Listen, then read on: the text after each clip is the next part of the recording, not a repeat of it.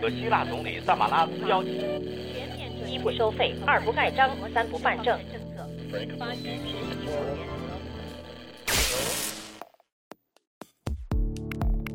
新闻不都是冰冷的，故事不都是虚假的。故事新闻用故事温暖新闻。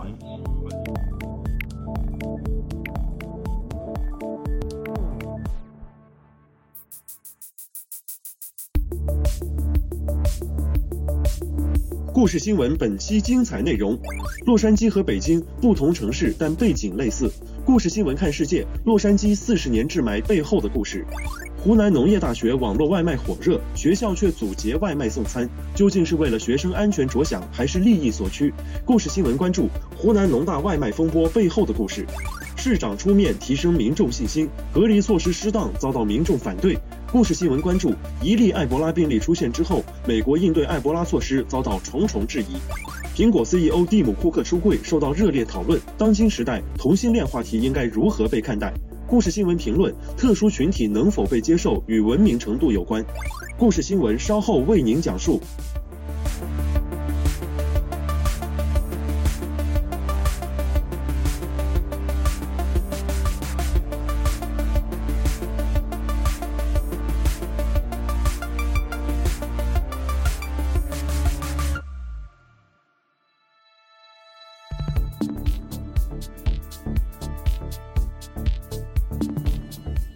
秋，中国华北一些地方雾霾又起，如何治霾？洛杉矶过去四十年的治霾经验对我们是很有价值的参考。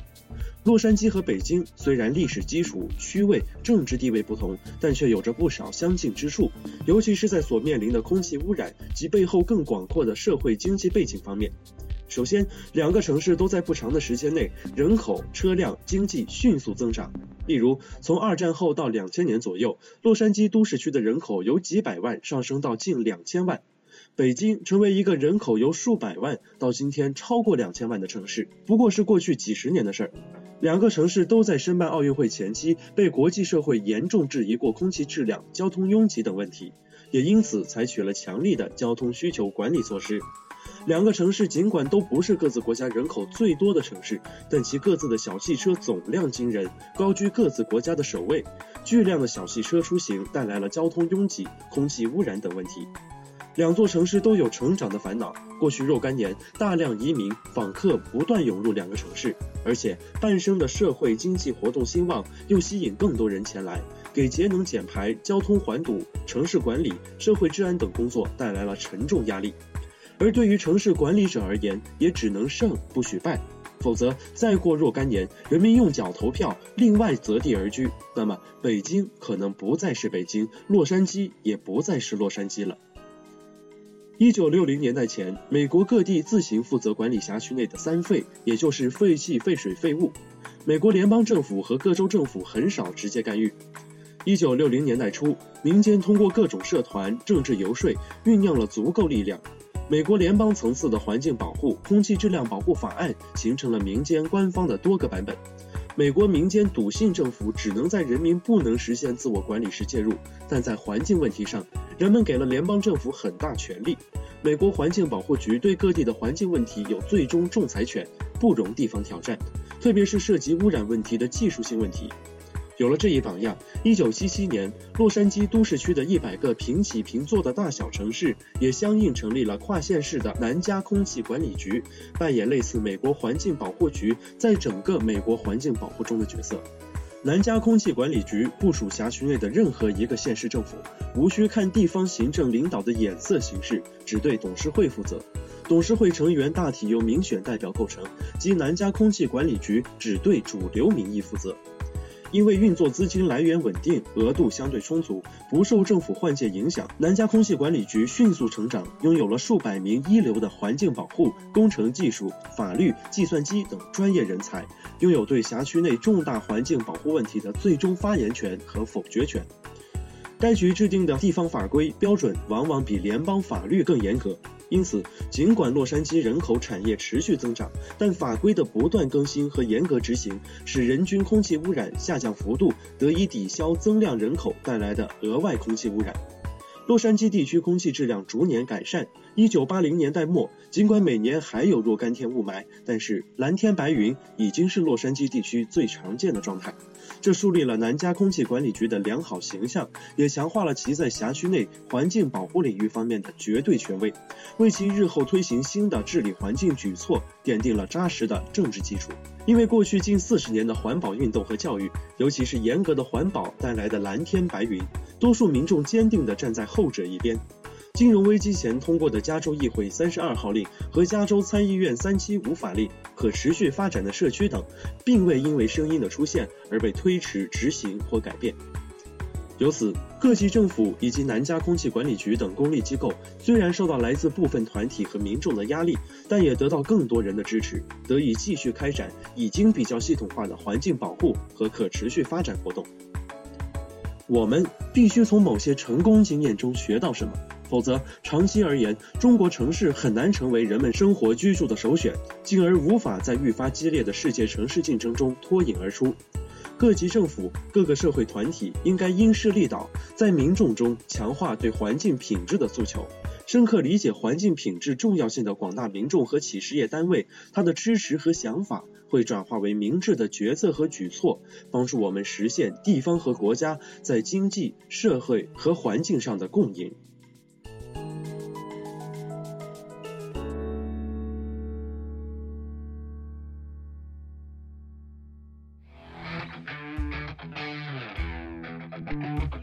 两块钱就可以买到鸡腿饭配可乐，一块钱就可以吃到原本需要十元的盖码饭，还送饭上门，这像不像是天上掉馅饼呢？几个月前，湖南农业大学的校外餐饮店将外卖搬上网络平台，学生只要安装相应的手机软件，就可以参加优惠活动。与食堂要花六到九元吃一顿饭相比，这些低价外卖吸引了不少学生。然而，这几乎免费的用餐形式并没有受到校方的欢迎。面对每天近七百台次的电动车外卖大军，校方出于净化校园环境和食品安全问题的考虑，组织多部门阻截外卖。十月三十号上午十一点半，潇湘晨报的记者来到了湖南农业大学芷兰学生公寓十七栋后门，他看到一群外卖员在打电话，他们倚着电动车，时不时瞄一下前方的几个保安。双方在雨中对峙着。从二十九号开始，校方不再允许外卖送进宿舍区，外卖员只好打电话叫学生下来取。三十号上午十一点，快到饭点，湖南农大宿舍区外的外卖员开始多了起来。他们将车停在宿舍区大门前方三米的位置，旁边严禁一切小摊小贩外卖进入学生园区的标语很醒目。有学生说。标语是二十九号刚贴的。自二十九号开始，学校不允许外卖员进入各大园区，近四十名工作人员轮流严守五个大门，最多的时候一个门有五名保安。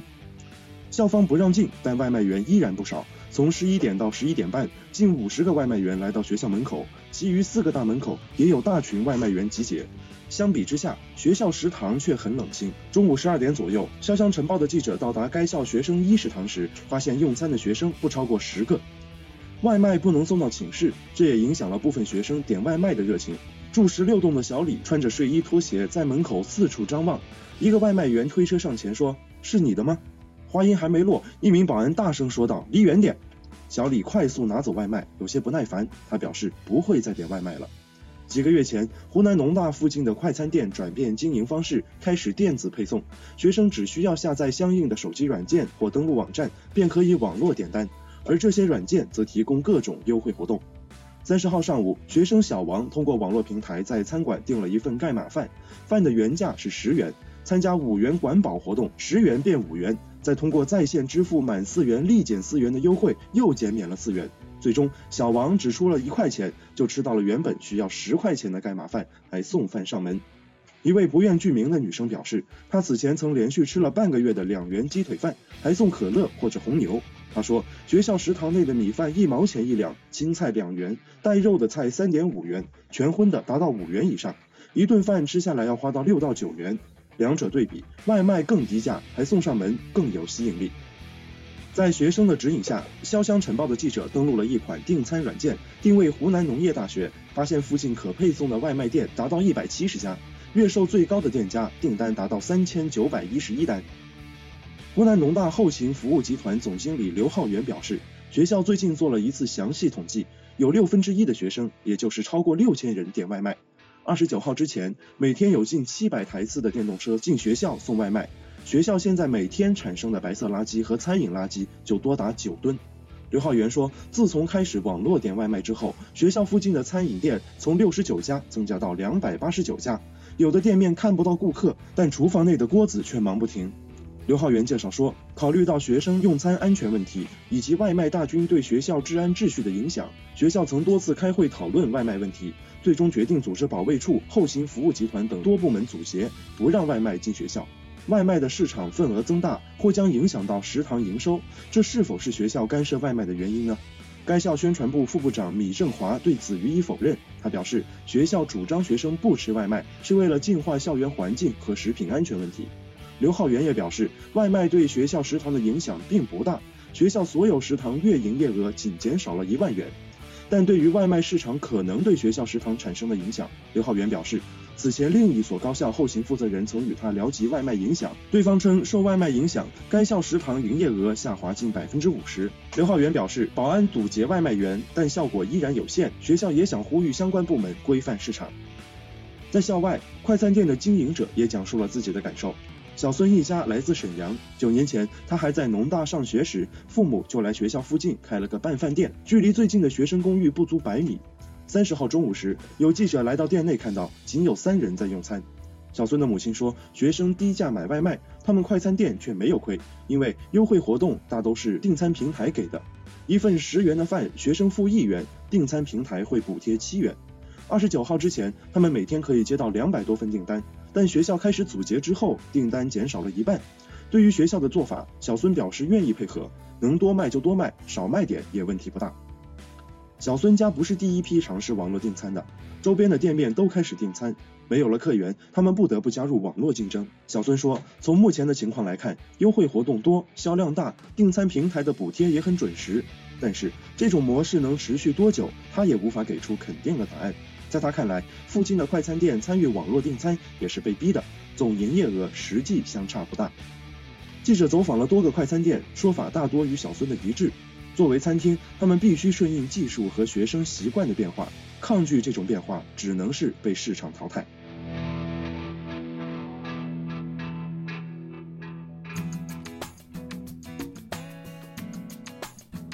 十月二十五号中午，秋日的阳光打在红白相间的遮阳棚上。当比尔·德布拉西奥坐在格林威治村的肉丸店，义无反顾地往嘴里送肉丸子的时候，他还不知道纽约还有其他一些餐馆也需要他的安抚。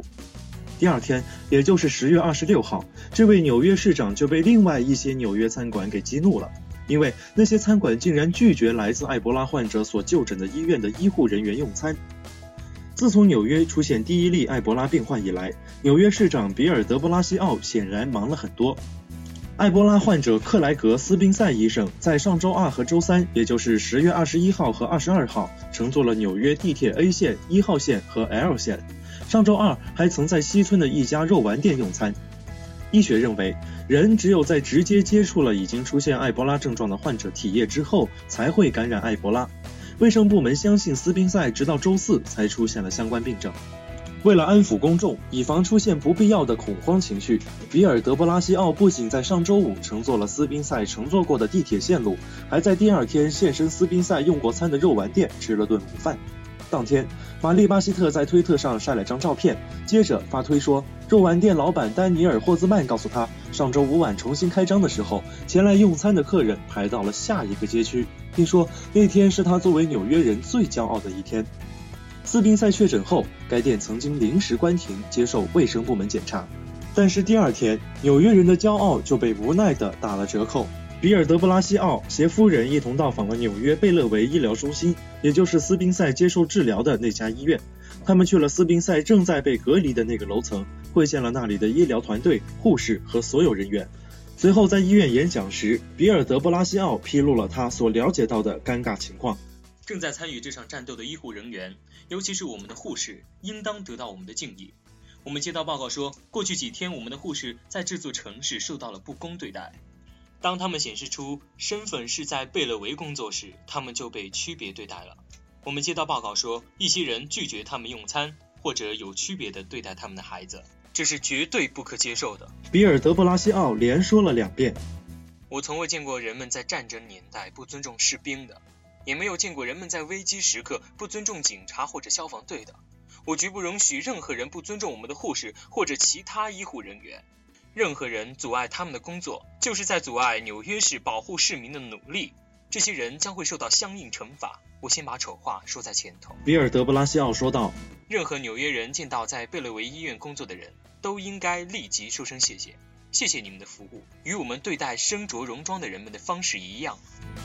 但并非所有人都像市长大人这样正能量。就在比尔·德布拉西奥现身说法吃肉丸子那天，《纽约邮报》刊文称，有相当数量的贝勒维医院员工在周五打电话请病假，以躲避救治纽约首位埃博拉患者的任务，而那些到岗的人则很害怕进入到他被隔离的房间。该报援引不具名的消息来源说，隔离楼层的护士一副“为什么是我的”表情，不仅被吓到，而且还得超负荷工作，因为同事们都请病假了。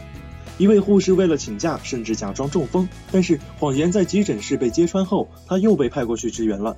无论拒绝医护人员就餐，还是医护人员托病的传言，都暴露了人们面对危机时的不安。本周一的时候，无国界医生发表声明表示，隔离医护人员会破坏抗击埃博拉的努力。据《洛杉矶时报》上周六报道，一些志愿者结束任务回到家里，遭到亲朋好友的冷遇，势必让无国界医生招募志愿者更加艰难。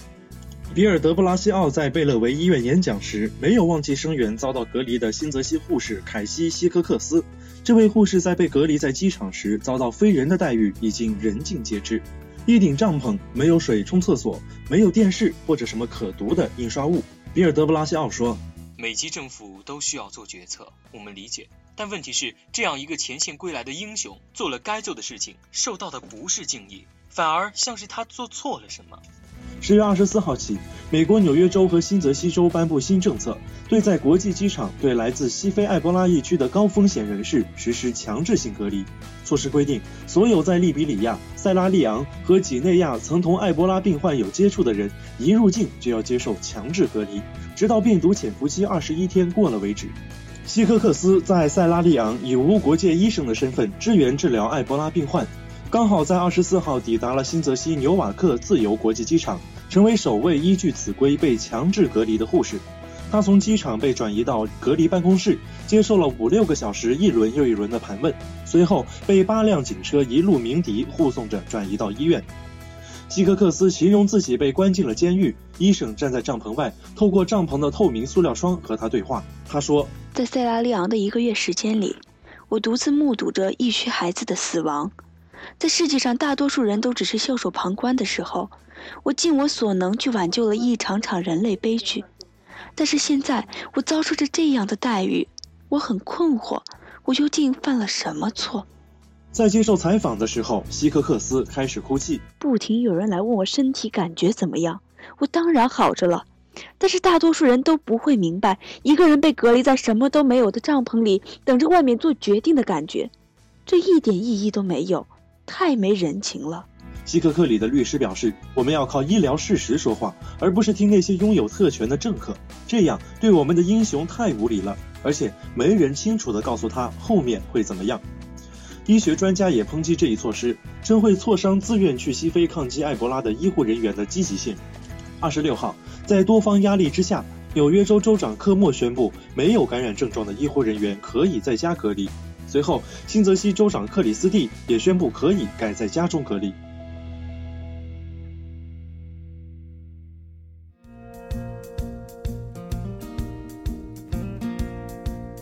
据中国之声全球华语广播网的消息，十月三十号，苹果 CEO 蒂姆·库克首次公开承认自己的同性恋身份，引来一片哗然，并迅速登上各大媒体头条。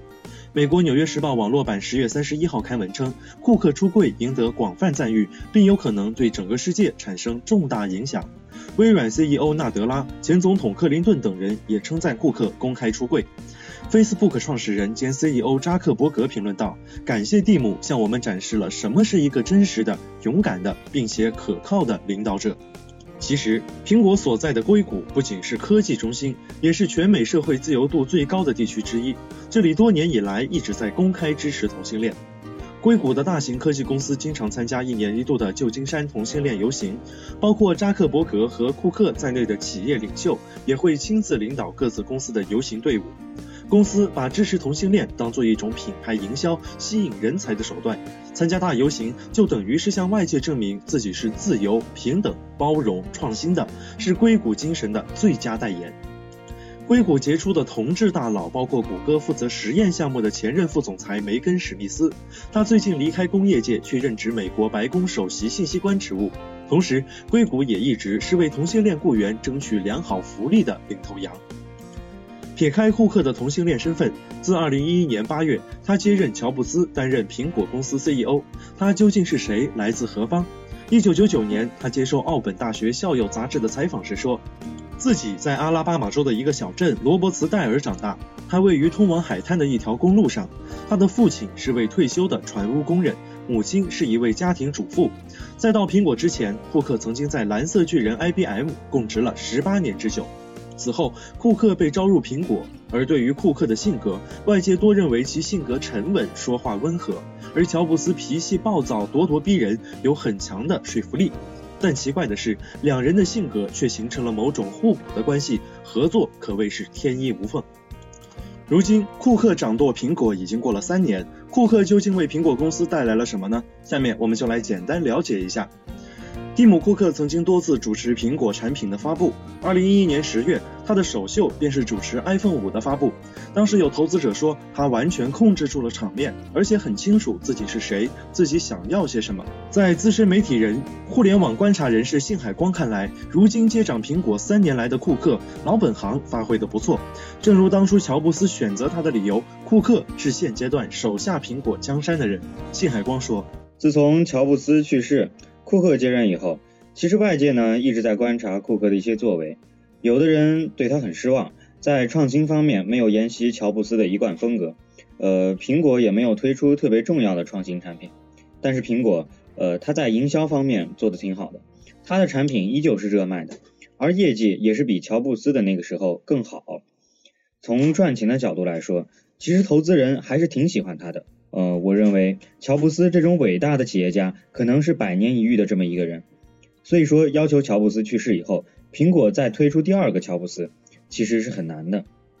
可能乔布斯生前也是这么认为的，所以他选择了库克这么一个能够守业的接班人，至少呢，他能够平稳的过渡。虽然没有特别大的创新或者是延续惊喜，但还是让苹果把江山给守下来了。我觉得这一点，乔布斯是达到了他的目的。一个近乎极端的例子是，为了帮助苹果降低成本、提高效率，库克不断压缩库存周期，从接手时的数周缩短到数天，甚至是十几个小时。他与乔布斯的完美搭配，将一度挣扎在破产边缘的蔫苹果变成了资本市场上的金苹果。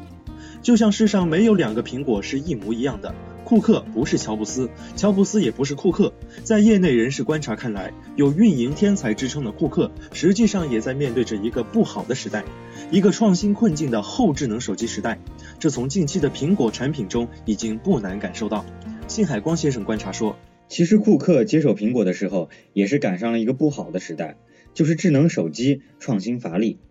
不但是苹果的创意，其实整个手机行业都差不多，都没创新。他赶上这么一个时代，整体上创新进入到困境中，要打破这个产业困境，库克可能就要想一些办法，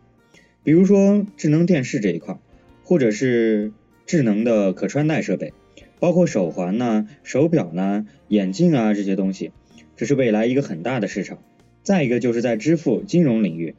但现在来说，这个苹果支付啊还是在初期，而且这个东西不是苹果一家能干成的，它需要多方面的支持。所以说，对于他未来会发展成什么样，不是一两年的事儿。库克和他的苹果一样，在卑微中长大，也挣扎于某些困境过，因而他喜欢提及伟大，就像此前他提出的 bigger than bigger。在这样一个随时颠覆的行业，长大之后永远是更重要的问题，充满各种可能。那么，对于库克出柜，很多人也表达了自己的看法。网友我们心里都有病写下了一篇文章，他为什么是同性恋？我们来了解一下他的观点。以下引用内容为作者个人观点，与本节目及其制作者无关。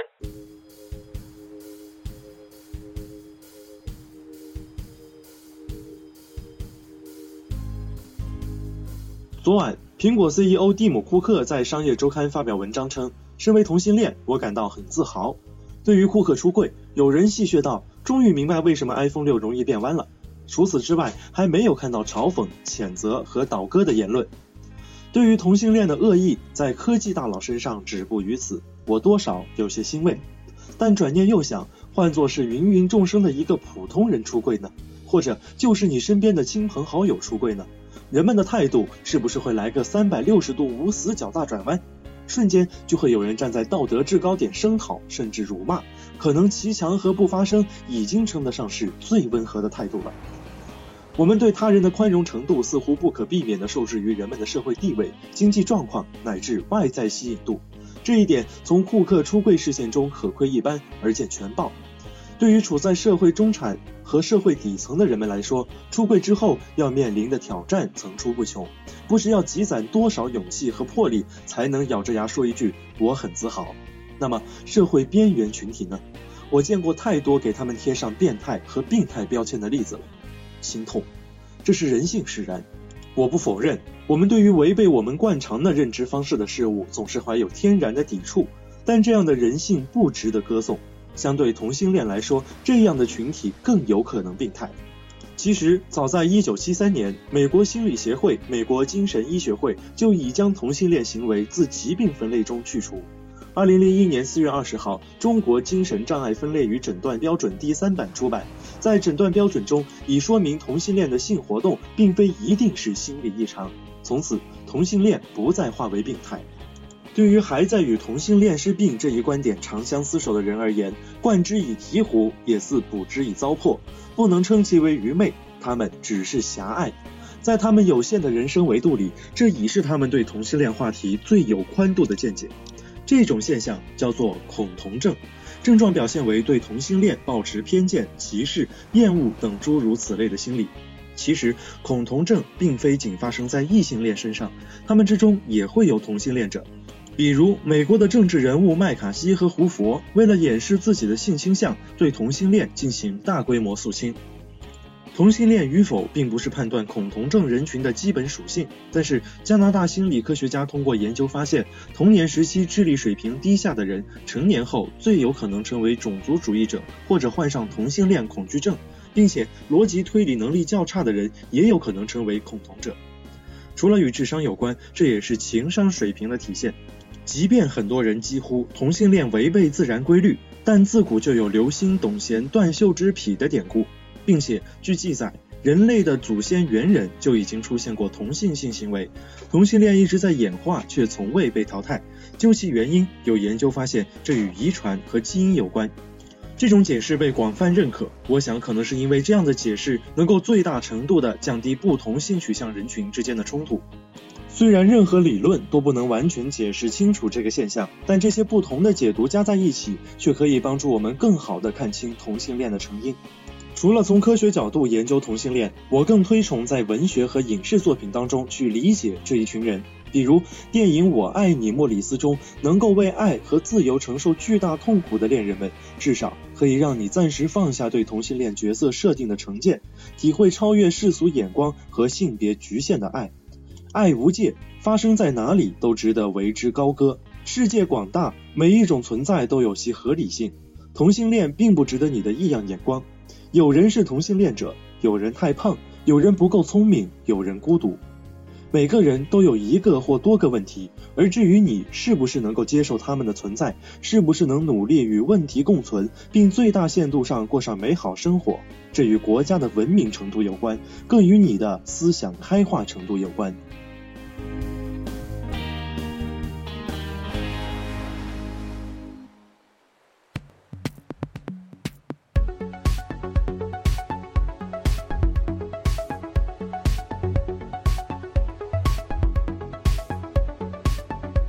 刚刚听到的是故事新闻第九期。本期节目由盛盛编辑制作，参与配音的还有小溪、阿畅、小新、佳丽。欢迎您通过荔枝 FM、苹果播客收听和订阅故事新闻。如果你对新闻有独到见解，欢迎关注我们的微博、微信“微新闻电台”。您的精彩评论将有可能出现在我们的节目中。感谢收听，我们下期节目再见。